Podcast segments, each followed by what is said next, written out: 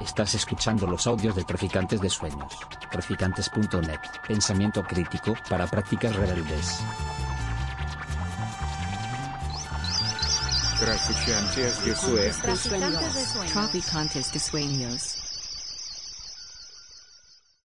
Bueno, dado el silencio sepulcral que hay aquí, incómodo, por otro lado, Sí, sí. vamos a, nos vemos obligados a empezar ya. Eh, bueno, eh, muchísimas gracias por haber venido a todos y todas.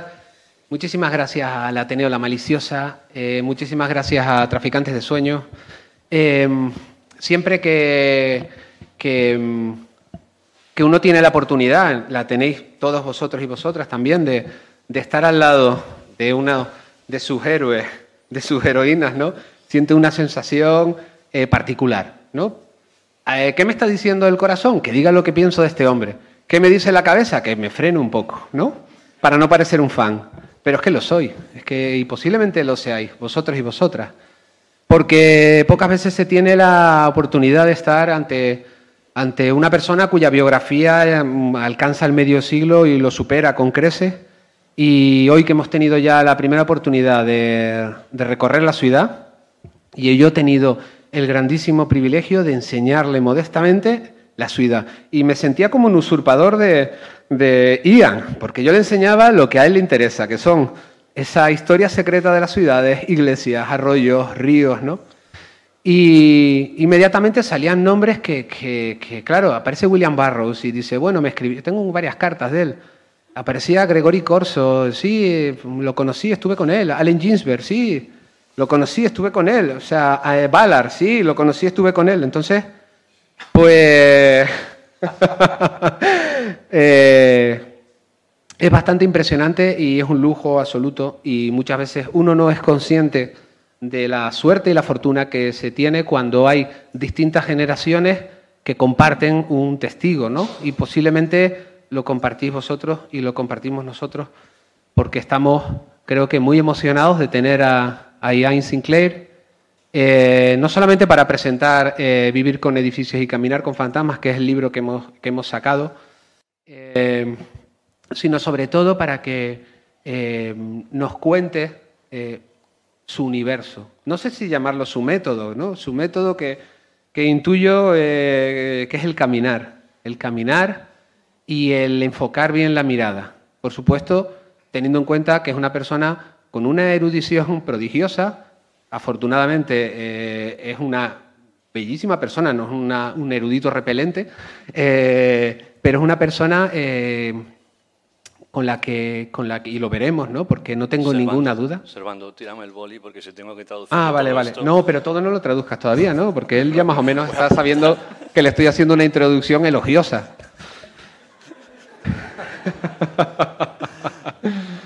Eh, bueno, ¿y cómo lo habíamos planteado? Pues una conversación. Una conversación en la que eh, tenemos a Javier Calvo, que además es, es bastante increíble, porque ahora mismo tenemos al autor, tenemos a la editorial, que tenemos parte de la editorial está Bea, yo, tenemos al traductor de la obra, a uno de los introductores de, Sinclair en- en España, y mañana, cosa que Sinclair no sabe, pero estaremos en Salamanca y tendremos la imprenta, porque se imprimió en Salamanca, con lo cual ya es la tormenta perfecta. Eh, eh, Ian, en tu obra eh, eh, siempre se habla de Londres, ¿no? De Londres en la ciudad central, ¿no? Londres es la ciudad central, ¿no? Y es una, una especie de fuerza, ¿no? Que te inspira a la hora de, de escribir, ¿no? Pero últimamente parece que, que vayas a, a cualquier ciudad, todas son muy parecidas, ¿no? Todas las ciudades son muy parecidas. A mí me gusta eh, imaginarte como una especie de detective que persiguen las ciudades a las que va, incluida Londres, pero también otras, la singularidad, la anomalía, el error, ¿no?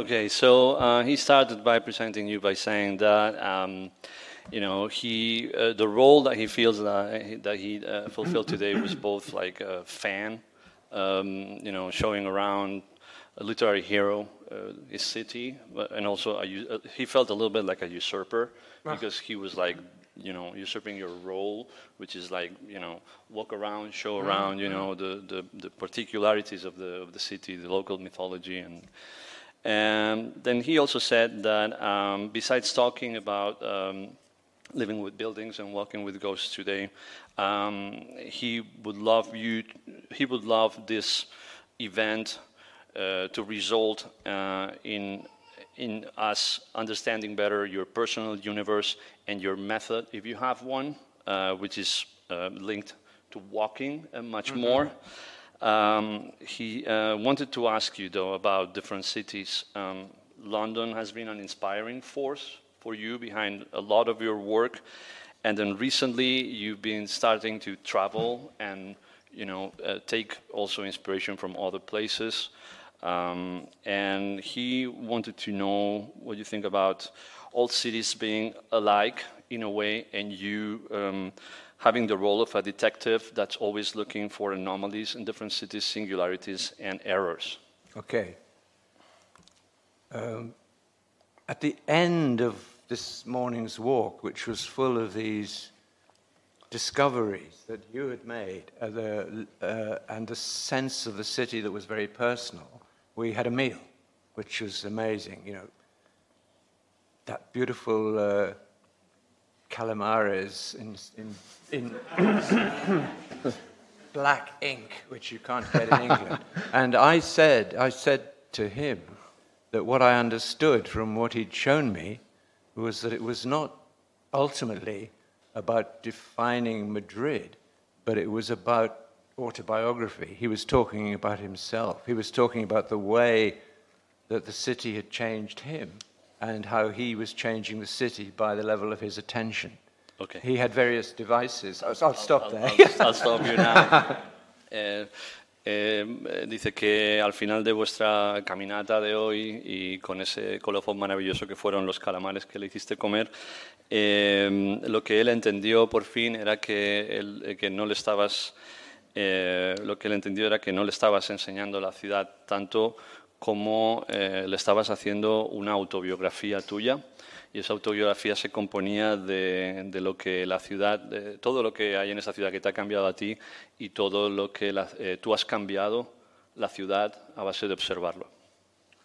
So just to ex- extend that point, in in the description of uh, do I get interested in different cities? Can I use the same methods for different cities?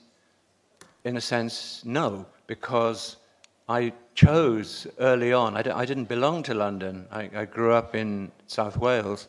I came to London at that point when I was just, just discovering myself as a writer and decided that London, in a way, writes you. London is so heavy with narratives, so heavy with echoes and voices, that the job is not really to impose your own, but to filter out the ones that are, that are coming to you. So essentially, over a period of time, you and the city be, become one. That, that's the job. And it, so life wouldn't be long enough. I would have to be 300 years old to do the same thing with Madrid or Brussels or places. So I have a different attitude to different cities. It's a, it's a much shorter um, indoctrination where I learn all kinds of different things and relate some of the things to what I know and then bring it back and make it part of London. So it's, it's a process. It's, it's a kind of terrible cultural colonialism, I guess, really, because I'm salvaging everything to bring back to this, this London project, which has become a life's work.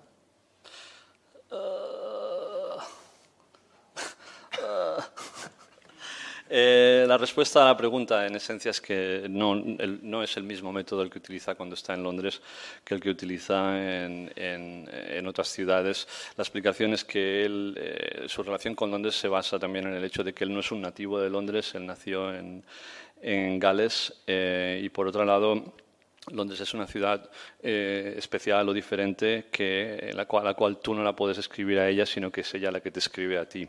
¿No? porque está sobrecargada de voces y ecos narrativos eh, que se te imponen y tú solamente puedes eh, hacer de filtro. Eh, por lo tanto, en última instancia, tú y la ciudad de Londres eh, os convertís en, en una misma cosa. ¿no?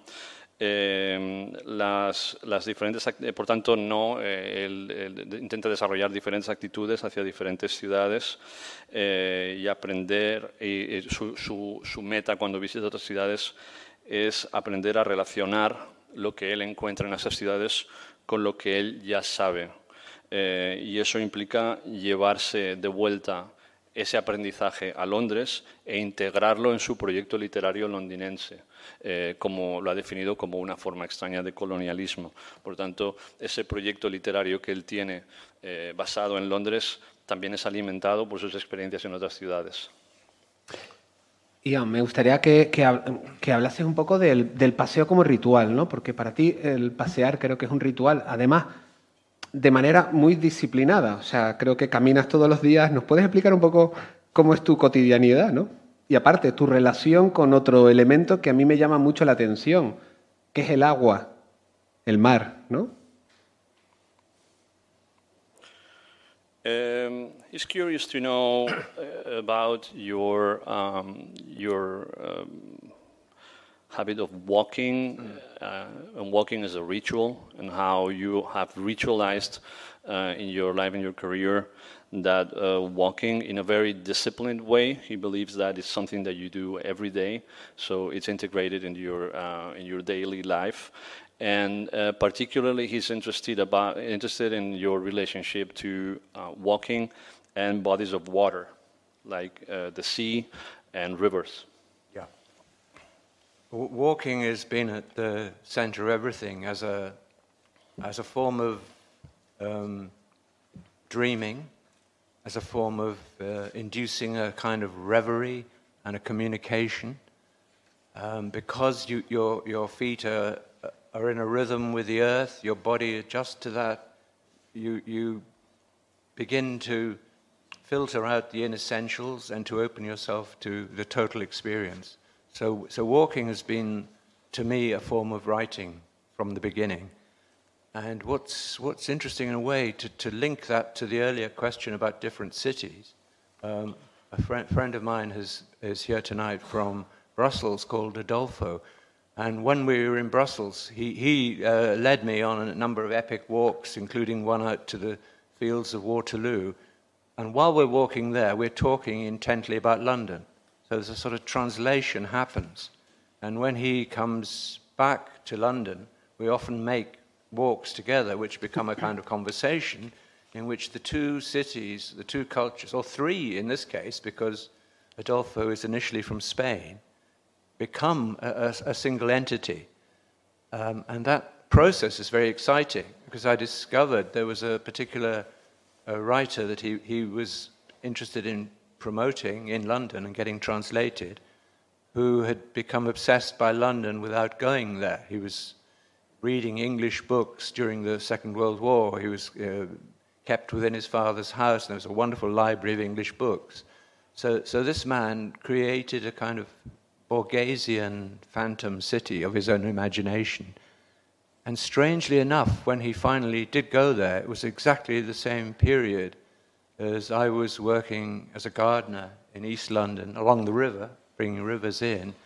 And, and we were actually photographing the same strange locations, as if what became obvious was that this area of London, the Hawksmoor churches, the Limehouse, Wapping, what was going on in the river was an important story to be told and could be told by anybody from anywhere if they walked and put themselves in that world and let the world write them. Ok, puede que me haya colapsado un poco al final y me haya sido demasiado optimista pensando que podía apuntar todo eso. Eh, eh, eh, y han hablado de su idea de caminar como el centro de todo, eh, como forma de, de, soñar, como forma de tener ensoñaciones, también como forma de comunicación y eh, facilitada por el hecho de que cuando, cuando, cuando él camina o cuando caminas de esa forma, eh, el ritmo de tus pies está acompasado con el, con el ritmo de la tierra.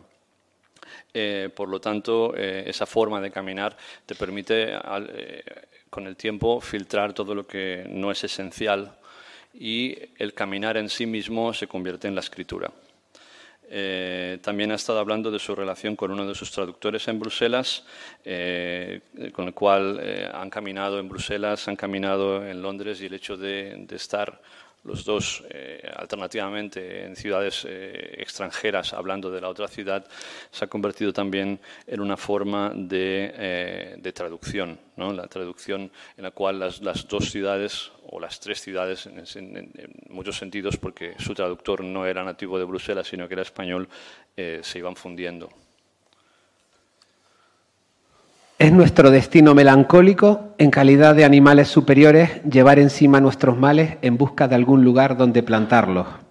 Era mejor, creía yo, estar al aire libre, en movimiento, con la cabeza gacha, esquivando mierdas, agachándose penosamente para recoger monedas inútiles, recogiendo y recolectando, pero sin levantar la vista para mirar las figuras remotas de las ventanas altas, ni tampoco el temblor mortal de las copas de los plátanos de sombra de Londres.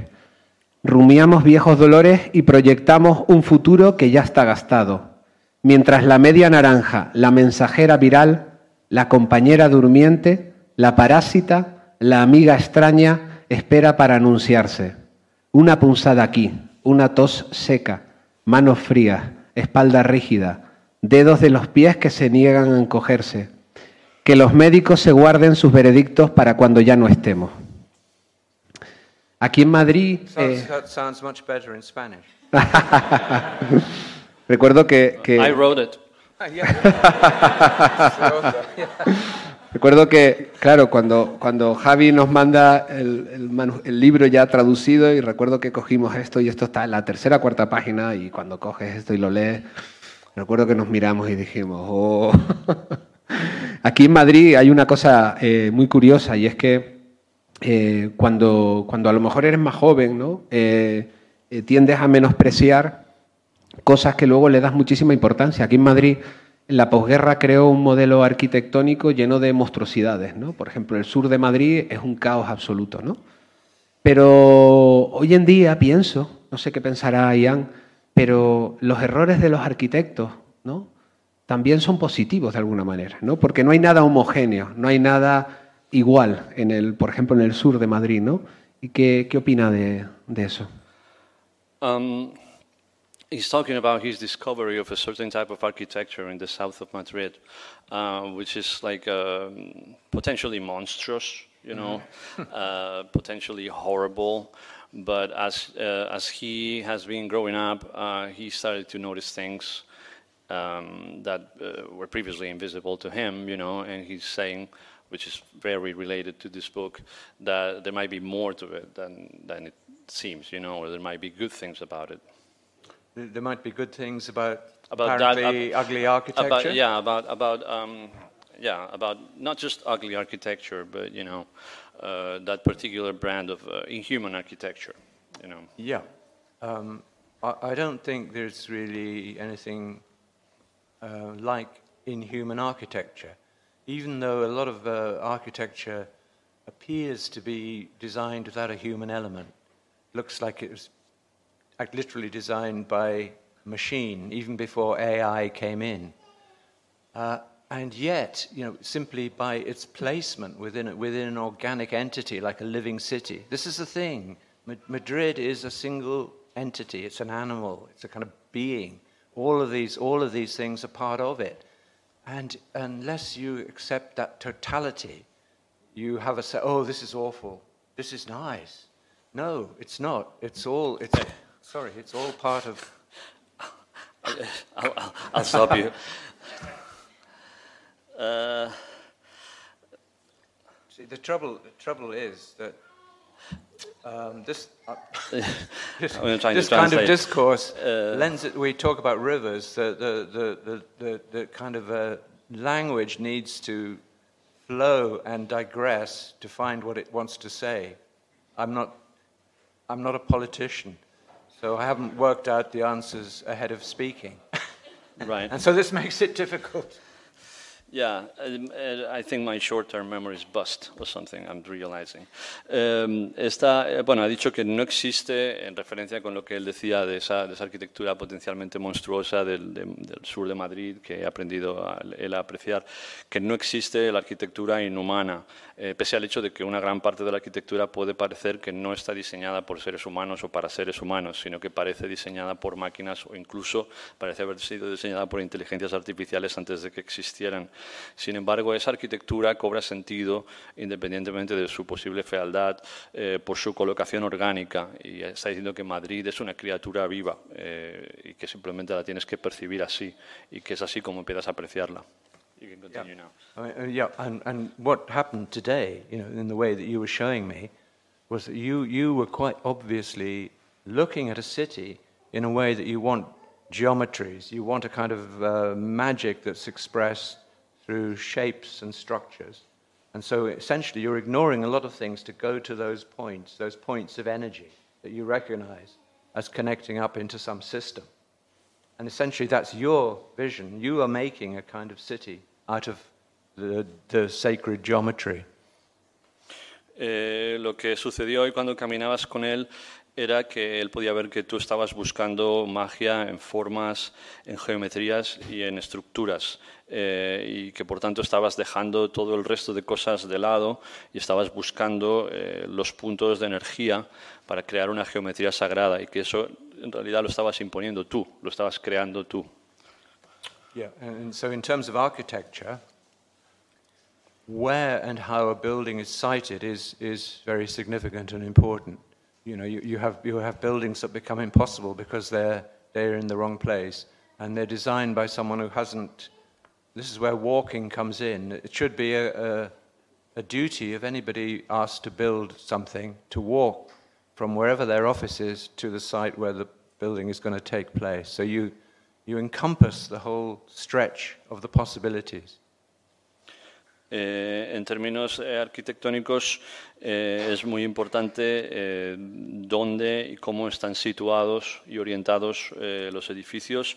Hay edificios que están en el lugar claramente incorrecto y lo que tú estás haciendo es estás creando un vector, por ejemplo, cuando tú vas a trabajar entre, entre el lugar de donde sales y tu lugar de trabajo y entonces es- ese itinerario que estás creando, eso interactúa con la forma en que los lugares están orientados y situados. And just, just one small point.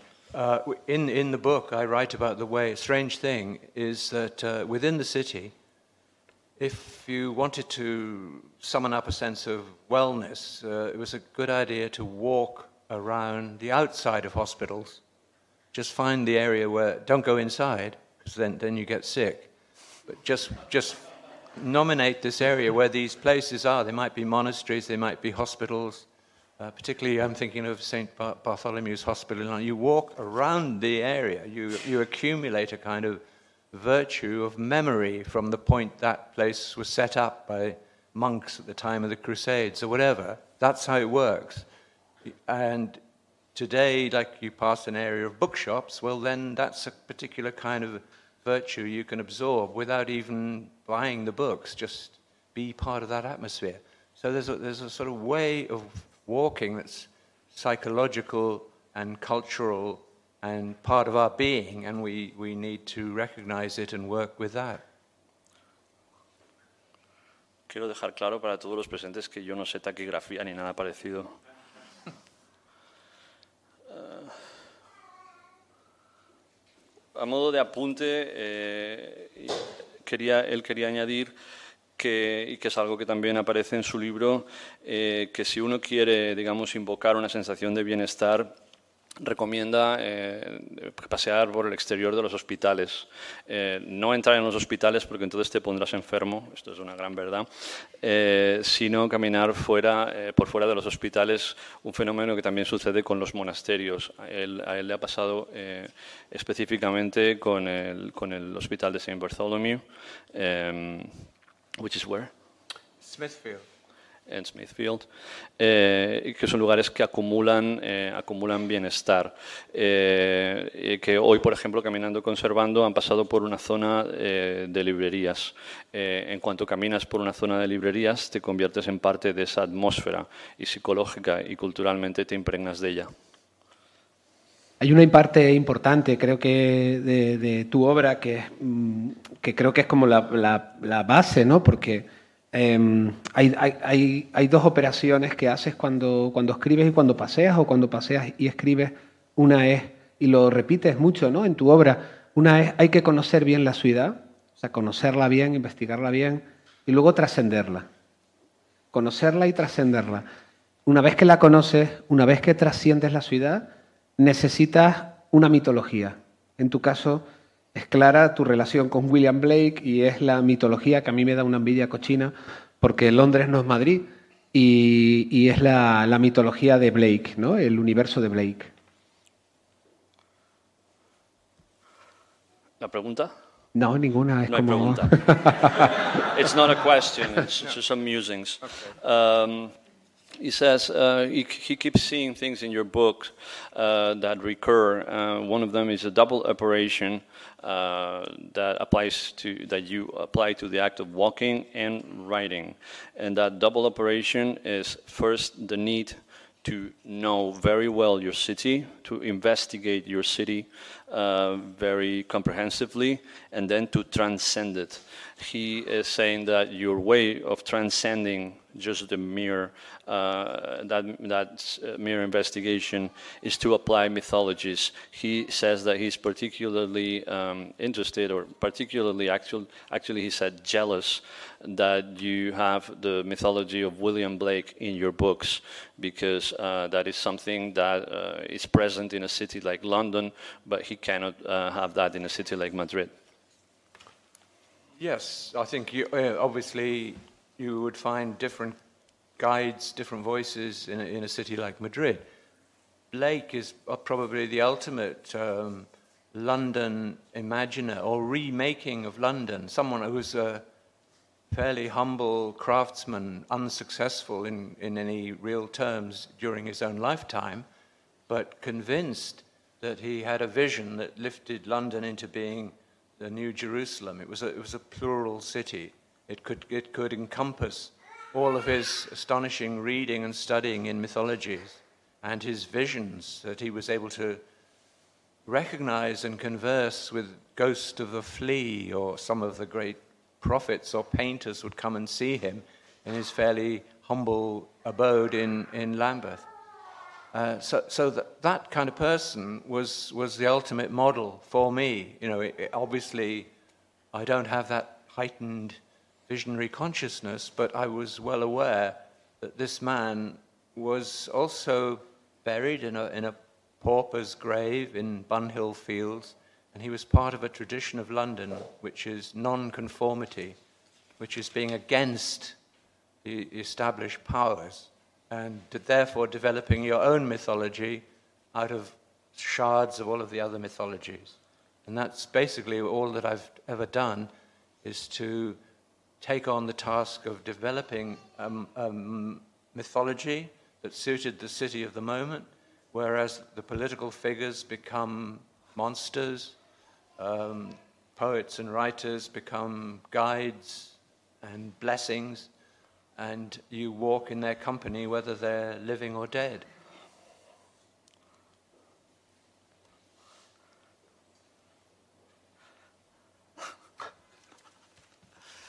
You need a new notebook? Eh? Do you want another notebook? Uh, well, there's something epic about filling a whole notebook with, um, with this. Um, está, ha, dicho eh, que, que, bueno, que, que, igual que Blake es, su guía o una guía en, Londres, está seguro de que en Madrid hay diferentes guías. Eh, pero que William Blake en particular fue eh, el, reconstructor supremo, el recreador supremo de Londres. Eh, la persona que más, digamos, la transformó en una ciudad mitológica. Él era un, un, artesano pobre, humilde, sin ningún tipo de, de, éxito. Sin embargo, él estaba convencido, gracias a sus visiones, de que de Londres saldría la nueva Jerusalén. y esas visiones, como por ejemplo eh, el fantasma de una pulga, que es el famoso cuadro este eh, sobre una criatura eh, muy, muy, extraña que, se le, que se le presentó, o simplemente todos los poetas o artistas que venían y lo visitaban y venían a hablar con él, fueron también a su vez los que crearon esta, esta gran convicción, esta gran, este gran poder visionario. él dice que no tiene la conciencia visionaria de, Blake, pero que eh, todo lo que ha hecho ha sido intentar seguir el modelo de Blake. Blake murió en, en, em, la, pobreza, lo enterraron en una tumba de pobre en uh, was it Bunhill Fields? Yes, Bunhill Fields in, in the city of London. outside the city, outside the official city. That's why it's, uh, it's a little grey, a little burial ground. Yeah. literally just outside the city walls. Mm. So because the people who were there were not part of the official religion. It was John Bunyan, um, Daniel Defoe, and William Blake all buried there. Eh, concretamente no está en la City de Londres, sino estaba fuera de la, City porque era donde enterraban a los, personajes como Blake o como eh, John Bunyan o Daniel Defoe que no, eh, que no seguían digamos, la religión oficial. Siguiendo con lo que estaba diciendo antes, eh, Blake representa el arquetipo del, del, del el espíritu de Londres, que es la inconformidad. Eh, estar en contra del poder eh, y que esa, esa, eh, esa, esa, condición, ese espíritu londinense de, inconformidad es lo que él ha intentado seguir siempre, utilizando digamos, las figuras de los políticos como monstruos en su, en su literatura y utilizando las figuras de otros artistas y escritores previos como guías. Uh, I should say this is also the Blake, the Blake is a continuing um, English mythology or path pathology, because you can now see in someone like Alan Moore, who has adapted the same principles towards where he lives in Northampton. He hasn't felt obliged. He has written about London, but also, but the, the Jerusalem, his Jerusalem is his own birth city in Northampton. And he invokes that sort of Blakean reading. He takes Blake's Jerusalem and applies it to Northampton. And he's using the same methodology. And a friend of mine, uh, Brian Catling, who, who died a year ago, was very much like Blake. You know, essentially, he, was an artist as well as a, a, writer and also a performer and dreamer and conjured up a lot of uh, images. In fact, Blake appears in his uh, novel sequence, The Vorrh, which was his, his great work. Blake, Blake appears to him as, as one of his own mythical entities arriving to ins, ins, instruct him. Uh, and you can, you can see, in, in a way, you know, that kind of a South London uh, Cockney reality with, with the, the matter of working London lifts into this other London of nonconformity, um, a deep, deep understanding of Old Testament mythology, Garden of Eden. All of those things play into this work of Alan Moore and into the work of Brian Catling and is a, is a strong, strong English tradition going all the way back to Blake and before him to Milton.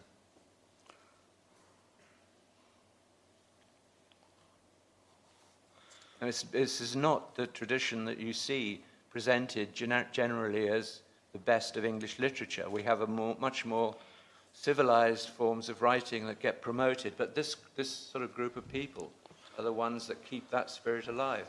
Um, está hablando de que la, la, la, mitología o incluso la patología de Blake ha continuado, eh, es decir, ha, ha, continuado en forma de tradición inglesa. Es la tradición de Alan Moore que ha aplicado, eh, digamos, el mismo, el mismo método que utilizó Blake en Londres a su ciudad natal de Northampton, eh, convirtiéndola en su Jerusalén.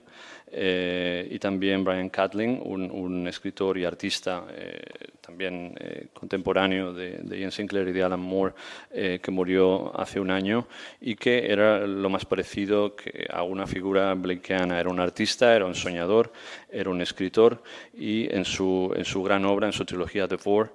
Eh, Blake se le aparece eh, y es un personaje que habla con él de la misma manera en que otros eh, artistas tenía, se aparecían en visiones a, Blake.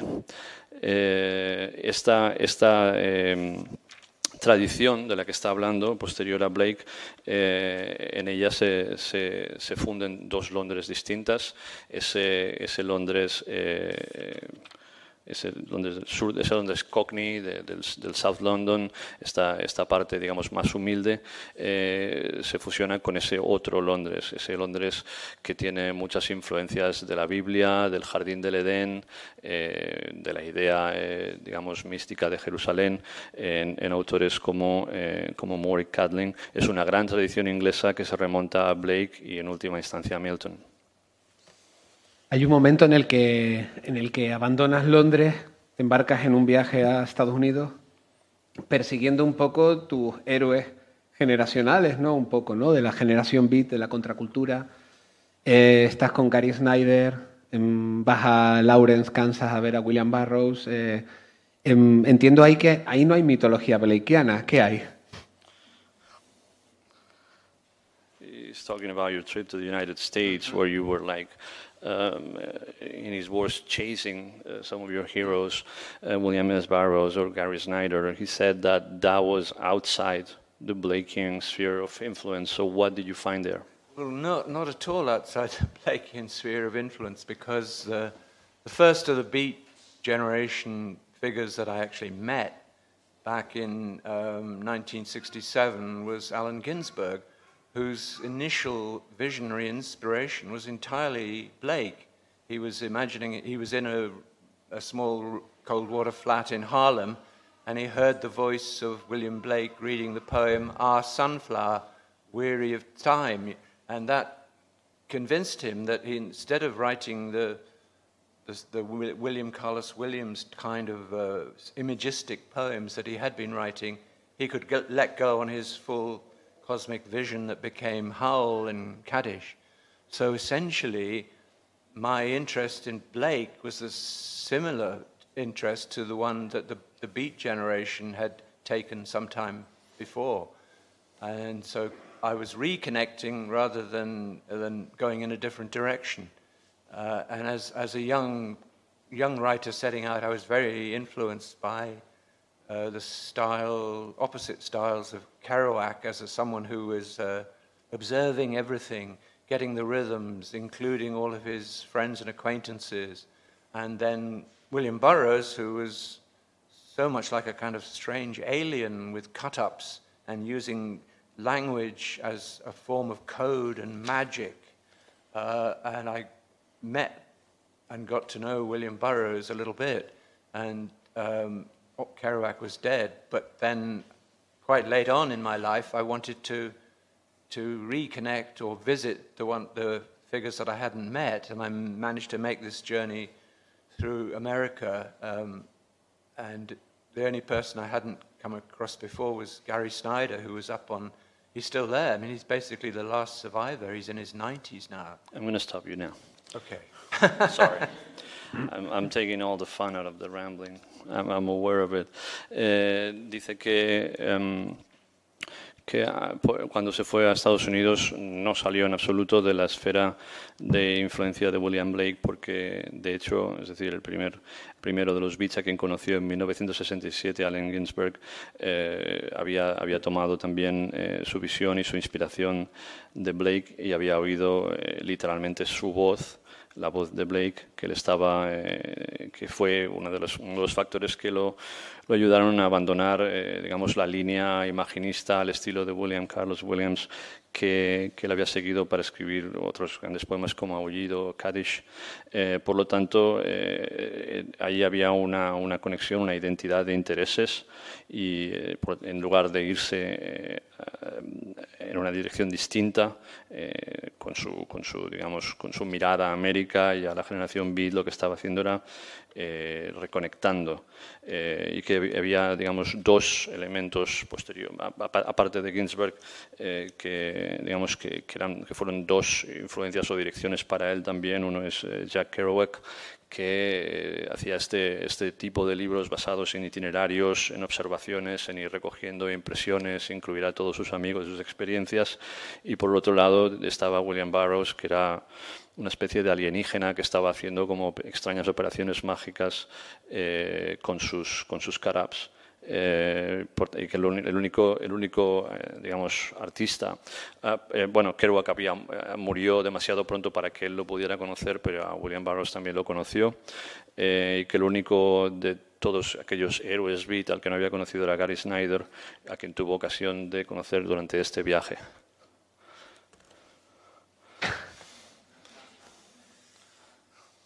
Can, can we say something about Gary Snyder as, as, the, as the last, because Here's, here's a person that's the last survival, no? The last survivor, in a sense, like a, the man of the frontier. He's living up in the Sierra Nevada in a, in a cabin that he's made himself or, or with friends. Um, and he, he's living that kind of way of life that everyone is trying to think of how they do as a, a sort of survivalist, using the land. Um, and also at the same time, his, his, uh, which I got on the west coast of America very strongly, was how they they looked towards the east, they looked towards the, to Buddhism, they looked towards the discipline of Japan and China rather than Europe. You know, it was much more important, which on the, on the other coast, where, where kind of Massachusetts and places people are, are thinking in European terms. So Snyder's up there as a, as a sort of front, frontiersman, um, very engaged in, in the best sense with the kind of poetics of his ecology.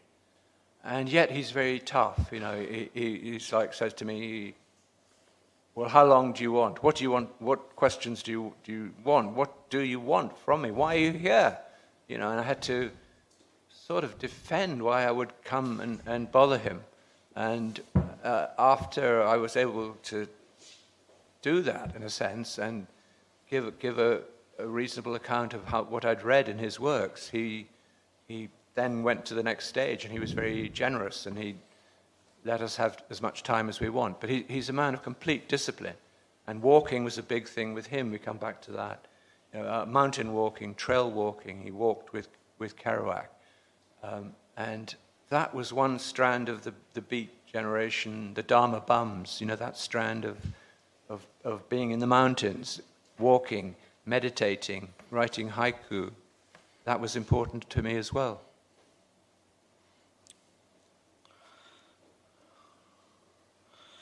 Uh, ha definido a, Snyder como el último superviviente, todavía está allí, eh, tiene, ya tiene más de 90 años. Eh, eh, como ese superviviente vive en, la Sierra Nevada, en una cabaña construida por él con ayuda de otros, haciendo, digamos, practicando el, survivalismo y, cultivando y usando la tierra para sobrevivir.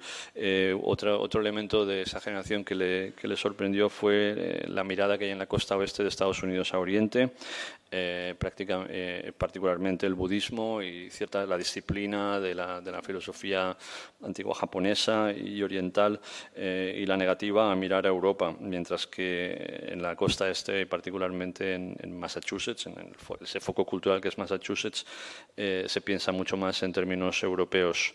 Snyder también ha trabajado, digamos, la poética de la ecología, de la naturaleza y cuenta que, como anécdota, cuando fue a verlo, eh, Snyder lo obligó eh, de forma muy insistente a explicar y a defender por qué había ido allí a verlo y a molestarlo.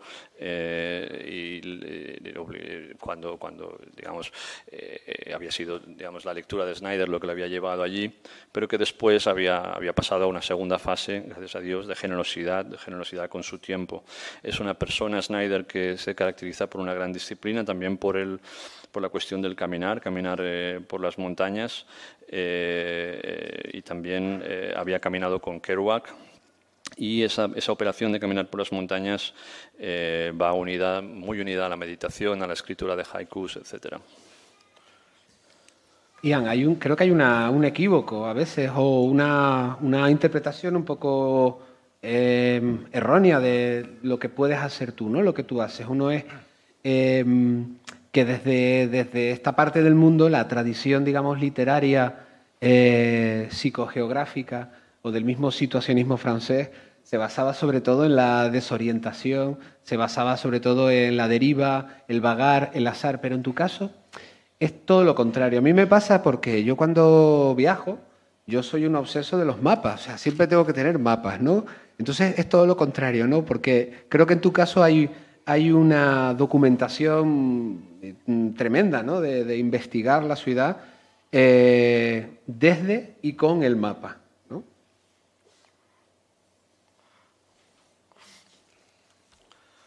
So he believes there is like a, a, wide misinterpretation of what you do in the association with um, with the situa- post-situationist tradition of uh, psychogeography, because it's based on disorientation and the, the, the disoriented drift whereas what you do is in, in a way the opposite. He says that he, for example, is obsessed with maps and he's projecting that obsession with you because he believes that the first step of your writing is the, the docu- documenting yourself and researching based on different maps. Yeah, I, I, my uh, initial inspiration really was never the French situationist movement, which had a, had a particular time, you know, a historic moment when that was important and significant and was very conceptual and uh, aggressive and to do with a, a kind of ur- urban dialogue, whereas the, the psychogeography that, that I espoused was more to do with a, uh, an older English tradition of um, identifying ley lines, lines of desire, old tracks, pilgrim tracks, associated landscapes, um, and applying that to the city, whereas originally most of the writing in England had been a, about forms of the country. It was, like, it was someone like Alfred Watkins lined up earthworks with church spires and assumed there was patterns of energy. And I felt there were patterns of energy, but they were in the city and that they involved human aspects as well. And that's what that's, this form of psychogeography emerged from, rather than as a theoretical concept. It was very, very practical, and most of it came to me when I was actually working as a gardener and cutting grass, in looking at these bloody Hawksmoor churches and seeing that they, they all lined up, that there was something going on, there was a, there was a pattern in the city.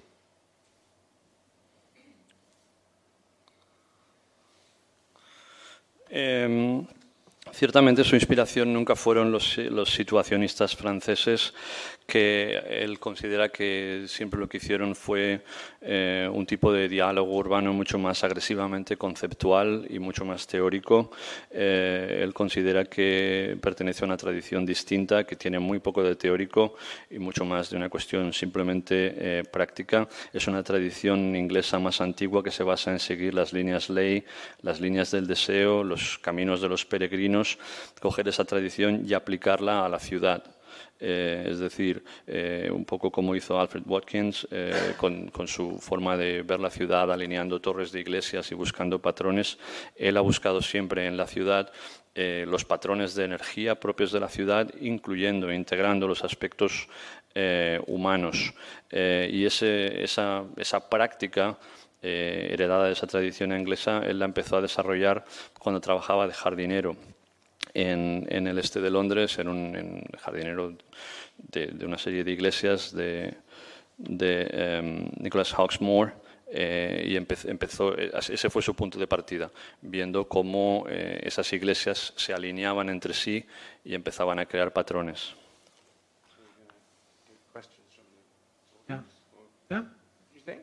Oh, la, las cuestiones. Okay. okay. Eh, me gustaría que, nos dijeras, porque ahora mm, se ha puesto de moda la literatura de Thoreau, de Whitman, se habla de la vuelta a la naturaleza. A veces uno no sabe muy bien a qué nos referimos con, eso de volver a la naturaleza, ¿no? Eh, para ti, de alguna manera, ¿dónde termina la ciudad y dónde empieza el campo? ¿no? ¿O qué opinas de esa idealización de la vida en la naturaleza? Em, he thinks he thinks our culture nowadays um, is kind of like going back to authors like Thoreau and Whitman, uh, interpreted as a this, in, this this movement interpreted as a return to nature. Um, he wants to know what you think first about uh, that the idealization of nature that's in that movement, and secondly, and I think this is a very interesting question, where does the city end and nature start for you? Uh, the city doesn't end for me. That's the thing. It, it doesn't end. And e- even if I'm out on, on Dartmoor or up in the mountains or swimming in the sea, this, the city is, with me. This, the city is, is a, a, disease called life. And uh, I have to do it that way round. I, I started in nature. I, I, grew up in a, in a town that was um, despoiled by industry. It was a Welsh, small Welsh town that had been overtaken by the collieries. So it was, it was a very um, corrupted landscape, but it was, it was already collapsing, which I, I liked. You know, I like slag heaps, old railway lines, tunnels, mysterious tunnels, all of that thing, which was nature and decaying industry all in one. And that was my original inspiration. Those were all the first films and things I made were in that landscape. Um, and the ghosts were there of what had been, but the, the immediate cancers and other diseases that had come for people who worked there. I mean, my, my father was a doctor, and he was dealing with the, the, the inevitable diseases that the coal miners got. Their lungs were gone. The, the people who worked in the steelworks, uh, you could taste the air in, in the towns. So that is nature. Nature is destructive, industrial, and urban, and the city is alive, and the nature that survives there is tough. And you, you leave one of the, an old house or a city garden for a very short time, and it becomes a jungle. You know, com- coming here today, just going to the airport this morning, early morning, three o'clock, foxes are running about all over Hackney. Uh, foxes have become, they've brought nature in and they are scavenging fast food joints. Uh, rats, pigeons, you know, all of these things are, are, fighting for life in the city. And the, the mosses, the stones, all of those things are a kind of form of nature that we're embedded in. And, and you, you, you can't keep them apart. It is all one thing, it's one system. Um, Bueno, la, eh, ha dicho que la ciudad para él simplemente no termina, eh, no termina nunca, eh, da igual que esté en Dartmoor, en las montañas, en el mar, eh, la ciudad es para él es, una, es una enfermedad, una enfermedad que, que lo abarca todo, porque la tiene, digamos, dentro de sí, por lo tanto, vaya donde vaya, siempre tendrá esa enfermedad. Él llevó a cabo un, un itinerario, digamos, inverso de la naturaleza de la ciudad, creció en un pueblo de Gales, en un pueblo, digamos, de una industria en decadencia, muy caracterizado pues por la eh, por la, digamos, la corrupción de la tierra, la corrupción de la misma eh, naturaleza, esa, corrupción que se, me refiero eh, casi una, una, una, una, tierra enferma, surcada de túneles, pero que esa decadencia y ese misterio de los túneles y de la, y de la, y de la ruina ya le estaba, digamos, fascinando entonces. ¿no? Su padre era un médico que trataba con, con muchas enfermedades que venían de las minas de carbón, de las fábricas metalúrgicas, eh, cáncer y otras, enfermedades, pero ese, esa destrucción también es la naturaleza y también era la naturaleza para, él, mientras que a la inversa la ciudad, eh, digamos, está llena de formas de vida, es, es, una forma de vida en sí misma y es una eh, y, cuando sales de tu, de tu casa, él dice que cuando sale de su casa al cabo de unos minutos se puede convertir todo en una jungla. ¿no? Eh, la parte de Londres donde vive Hackney eh, está llena de, zorros que estaban allí, que se dedican, que los, los, vio esta mañana cuando salió a las 3 de la mañana de su casa para ir al aeropuerto, estaban comiendo de los cubos de los, de los fast foods, también hay palomas y otros animales luchando por la vida, por lo tanto, eh, esa, esa visión de la ciudad como, como, forma de naturaleza y del campo como lo contrario, quiere decir que en el fondo son una misma cosa. Eh, no hay una distinción para él entre la ciudad y el campo. Bueno, y ahora abrimos el turno para que preguntéis a Yain Sinclair lo que, lo que os apetezca.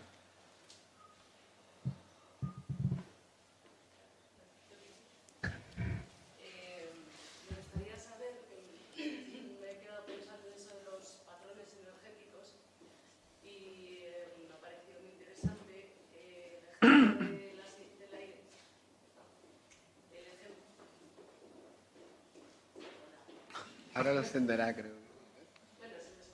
Sí. Digo que el ejemplo de la iglesia eh, es muy. ejemplifica muy bien eso de los patrones. Y me gustaría saber qué otros patrones encuentra ahí, ¿no? que lo extienda un poco más. Yeah, in, in, your, in your search, the search that you have uh, done in your work of energy patterns in the city, Uh, she said that she was very uh, interested in the fact that churches were um, the beginning of that search for patterns, but what other elements there were besides churches? You know, if you could extend this idea of the urban ley lines or whatever you want to call them, besides churches, what else? Oh, heavens. Yeah, right. Well, the starting point for me would be on top of, uh, in, in London, on top of Greenwich Hill there is a, an obelisk that's um, dedicated to General Wolfe, who was uh, killed in Quebec.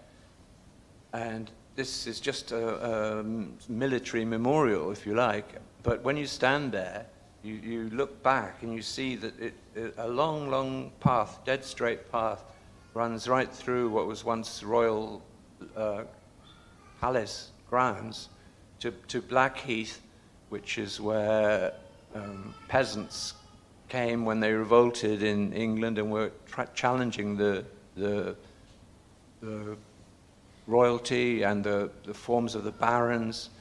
And looking the other way, you see a line running right through the city of London, which once upon a time was churches, was Hawksmoor churches, but now that's been engulfed by dock, docklands and the tower blocks and Canary Wharf and all of the, all of the new mushroom growths of the city. So that the, the element of the churches represented a particular period where churches were important to the life of the city. I mean, in the Elizabethan days and afterwards, it was compulsory to attend a church. It was compulsory to attend your local churches. Churches did define the city. And then now they don't. I mean, they're, they're there, but they're they're ghosts often. So, what else is there? Um, sites of places where writers had some connection are important for me, like the gates of the city, the old city of London had a number of gates that, that surrounded it, and each, each one was associated with a poet. So, um, like John Keats was born at Moorgate, Chaucer was keep, keeper of customs at Aldgate. So walking here today, I was being pointed out the gates, the old gates of the city of Madrid. So, so all of those things, whatever, um, become part of this pattern. I, I think the churches are important because they're layers, because each different form of religion that comes in tends to build a structure on, on what was there before. So, and, and, there are also the burials. So you, you have a place where the the, the bodies, the essences of people are. So, so there's a lot of reasons why the church is a significant structure, apart from theology. Um, Bueno, además de, la, de las iglesias, eh, ha puesto muchos otros ejemplos. Uno de ellos, eh, el obelisco al, al general Wolfe, eh, que hay en lo alto de Greenwich Hill, un, militar muerto en Quebec. Es un, es un monumento, digamos, a un militar caído, pero que si te colocas allí puedes distinguir, construir con la mirada toda una serie de, de líneas y trayectorias. por un lado, hay un largo camino que cruza los los eh, terrenos de, de, de, Palacio de la Monarquía hasta llegar a Blackheath. eh, y por el otro lado está la City, la- el, actual digamos, eh, distrito financiero de Londres, que por entonces, en, un- en un- en una época, fue, fueron iglesias todo, y después eh, se empezaron a- a levantar todos los, digamos, eh, lo he llamado los, champiñones, las setas de, la, vida contemporánea, como las Docklands o Canary Wharf. eh, pero hubo un tiempo en que lo que determinaba, digamos, las, las líneas y las trayectorias dentro de la ciudad eran las iglesias, simplemente porque era obligatorio ir a ellas y por lo tanto eran el centro de la vida pública. Eh, aparte de las iglesias, digamos, los lugares que, que a él más eh, le han servido como nodos de esa red, son lugares conectados, asociados con escritores, eh, las puertas de la ciudad, eh, las, las puertas de la antigua ciudad de Londres, eh, cada una de las cuales él percibía como asociadas con un escritor diferente, por ejemplo John Keats estaba asociado con la puerta de Moorgate. Eh, y bueno, cada, digamos, cada nueva religión ha ido eh, levantando nuevos templos, ¿no? unos encima de otros. Lo que antes era, digamos, las iglesias, ahora pueden ser los, los templos financieros. Y también han mencionado los, los cementerios, o sea, los lugares donde, la- donde acaba la gente siempre. ¿Quieres el micrófono? No sé, eh, déjamelo por si acaso no, no hablo suficientemente alto. Hola, vale. Que bueno, hemos hablado sobre, sobre edificios, sobre el acto de caminar, sobre la naturaleza, sobre influencias literarias y vitales, pero creo que también eh, a le interesa el tema del aspecto humano de la, de la ciudad.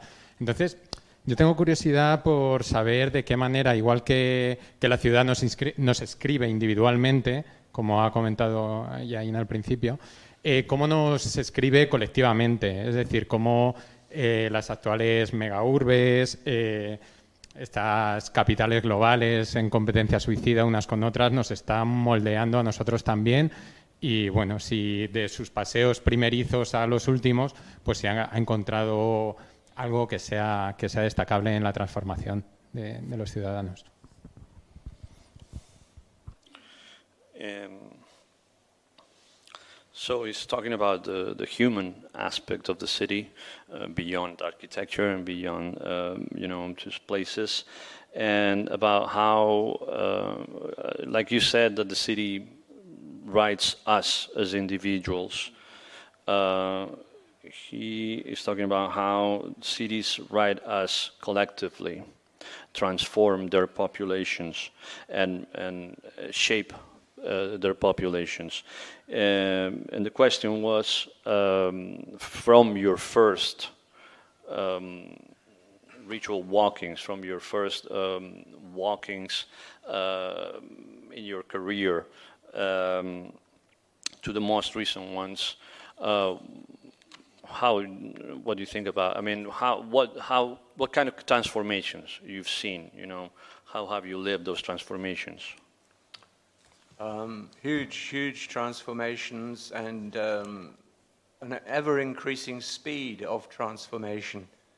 Initially, when I was walking, it was almost as if you were, when you were in London first, it was like walking out of the Blitz. I, I started walking in London probably in the late 1950s, occasionally, mainly in the 1960s, and it was sti- there were still um, signs of the bombing. There was rubble. Almost in my head now, it was almost a black and white city, and then suddenly um, it starts to change. In, not till the 1970s when things got very impoverished and bad in, in London. The, the rubbish collectors went on strike, the tower blocks are falling down. Uh, then there's this, this dramatic transformation of architecture and spirit, you know, th- through that Thatcher period. Um, and London becomes a battleground between a vision of the city that, that is predicated on, on the future. It's like things are going to be bad now. We're going to, we're going to pull down everything. We're going to do this. We're going to transform things, but it will be great in this future. But this future never quite comes. And so the city became, ceased to be an analog city, and it became a virtual city, became like a computer generation. And the ultimate end game of that was the whole Olympic moment, all of that stuff. It's too big a story to tell now, but essentially, yes, walking through the city, the city has changed enormously, but so have the people who, who move through it, because they've had to become much sharper and much tougher to deal with what is in front of them.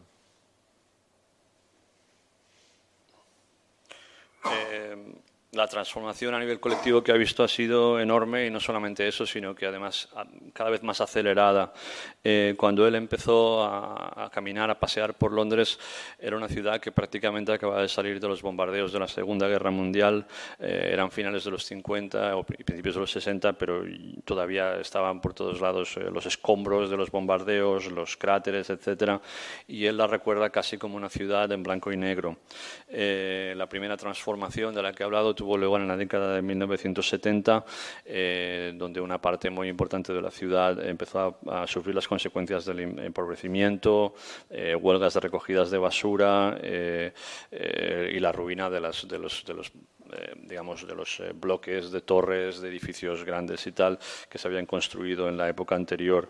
A partir de ahí hay una, hay una transformación dramática en la era de Margaret Thatcher, tanto arquitectónica como espiritual esa época marca una, una la, creación de un campo de batalla entre un Londres basado todo el tiempo en la proyección hacia el futuro, en un futuro que en realidad nunca llega, pero que siempre se utiliza como, como justificación de todo. ¿no?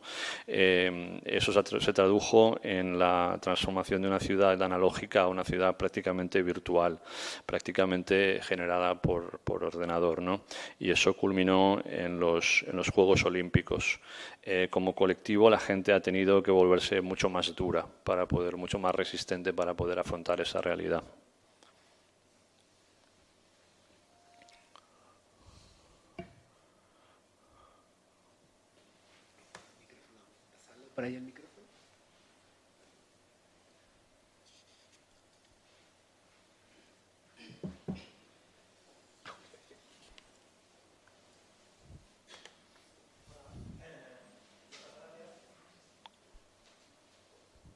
Muchas gracias por la intervención eh, y por la charla.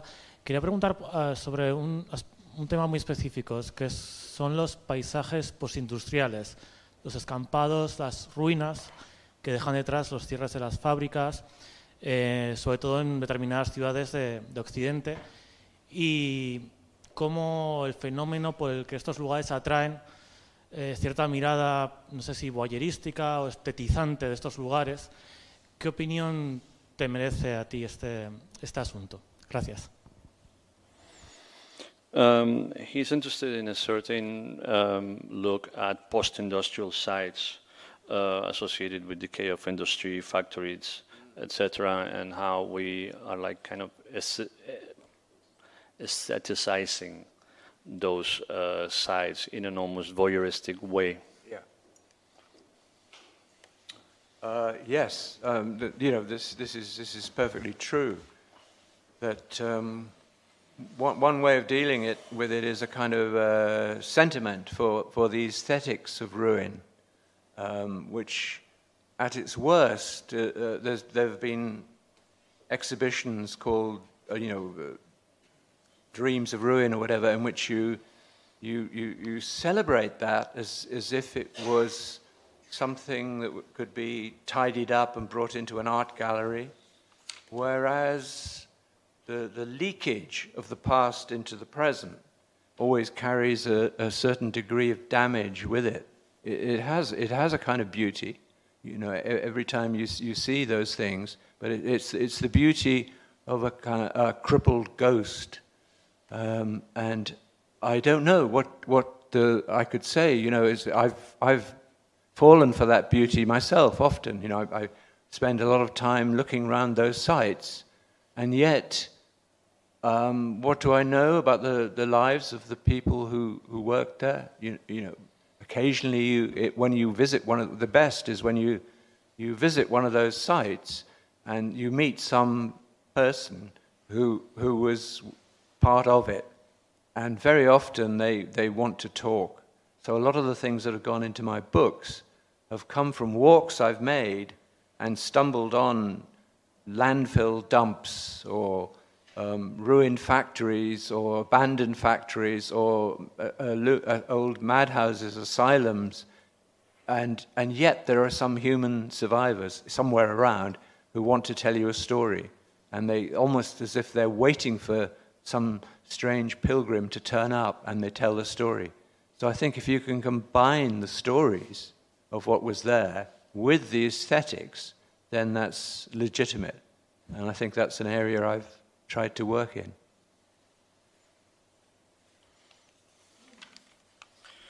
Eh, es cierto, sí que hay un sentimiento, digamos, de atracción estética eh, por las ruinas, e incluso eh, se, él ha, oído y ha visto eh, exposiciones de arte que tienen títulos como, por ejemplo, Sueños con las ruinas o Sueños de las ruinas, que digamos que celebran esa, esa decadencia, esa ruina, como si fuera algo que simplemente se puede trasladar limpiamente a una galería de arte. Sin embargo, esa descomposición del pasado hasta el presente eh, siempre comporta daños, daños para las personas. Eh, existe una belleza de las ruinas, pero es la belleza, él la ha definido como la belleza de un fantasma lisiado. Eh, él mismo confiesa haber caído en esa, en esa tentación, haber caído enamorado de las ruinas también en sus libros, pero luego lo que le ha seguido ha sido la pregunta de qué sé yo de las vidas de aquellas personas ¿no? que estaban aquí. Y una vez visitas esas ruinas y conoces a los supervivientes que sobreviven en las ruinas, te encuentras con que quieren hablar, quieren hablar de eso, quieren hablar de lo que les pasó, quieren hablar de las ruinas. ¿no? Y él en sus libros muchas veces eh, el descubrimiento se ha basado en, ir caminando y encontrarse eh, escombros, unos, un vertedero o simplemente un lugar como un antiguo manicomio, ¿no? Eh, en ruinas o no. pero en, en, todos esos lugares siempre hay supervivientes que quieren contar la historia de lo que pasó a un peregrino que viene. Por lo tanto, eh, la, conclusión a, la, que él ha llegado es que lo más, lo más útil, lo que tiene más sentido es intentar combinar la estética de las ruinas con esas historias, intentar compilar las historias de la gente que sobrevivió a la ruina. Una última pregunta, ¿sí? cuestión. Una última cuestión. ¿Tenéis alguna pregunta?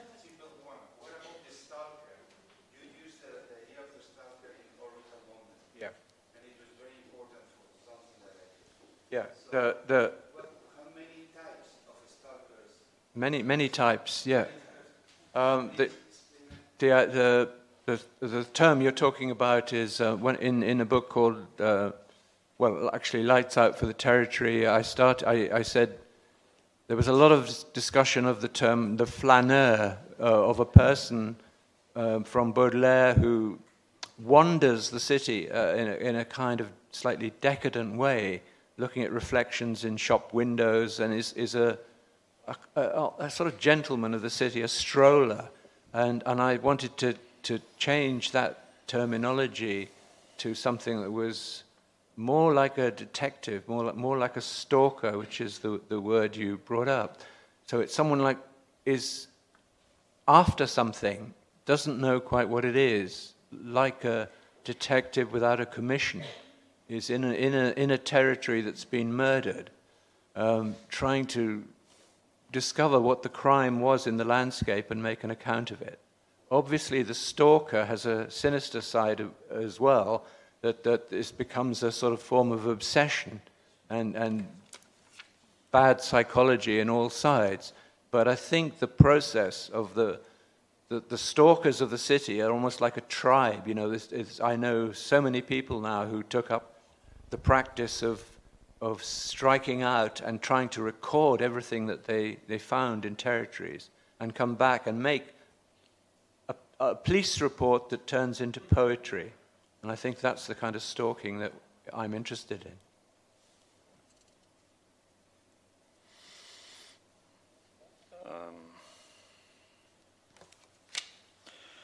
Um, la pregunta era sobre eh, el, el- el- lo, que, lo que en los libros de Ian Sinclair eh, se denominan stalker, eh, que aparece, la pregunta era por este concepto en, en London Orbital. Eh, él dice que, eh, que, ha- que hay una proliferación, que este, que este término ha generado una proliferación, el stalker, o lo que podríamos llamar como el merodeador, en cierta manera, eh, deriva de la figura del flaneur en Baudelaire, eh, de cómo este, este era, un, era un personaje, bueno, el flane- el flaneur de Baudelaire, caminando sin rumbo, etcétera, mirando su reflejo en los escaparates, etcétera. Él quiso cambiar ese término, no utilizar el término flaneur para acercarlo más a la figura del, del detective. Eh, del detective entendido como alguien que está caminando por la ciudad buscando algo, pero sin saber qué es ese algo, o como alguien que está buscando cuál es el crimen, cuál es el crimen del lugar, cuál es el crimen que se ha cometido allí. Eh, por supuesto, el término stalker o merodeador, stalker en, castellano, ahora diríamos casi un acosador, eh, tiene un elemento siniestro eh, que, está relacionado con su naturaleza obsesiva. Eh, en los últimos tiempos él ha encontrado o ha percibido que existe una tribu entera de merodeadores que hay por allí, que conoce mucha gente que se dedica a eso, a, ir recogiendo indicios, eh, caminando, buscando cosas eh, de manera más o menos arbitraria y luego transformar sus informes policiales en poesía. Bueno, pues antes de darle un aplauso, sabed que él va a estar aquí porque podéis firmar, darle su libro para que lo firme, comprar el libro que está allí y darle un fuerte aplauso a Iain, dar las gracias a Javier.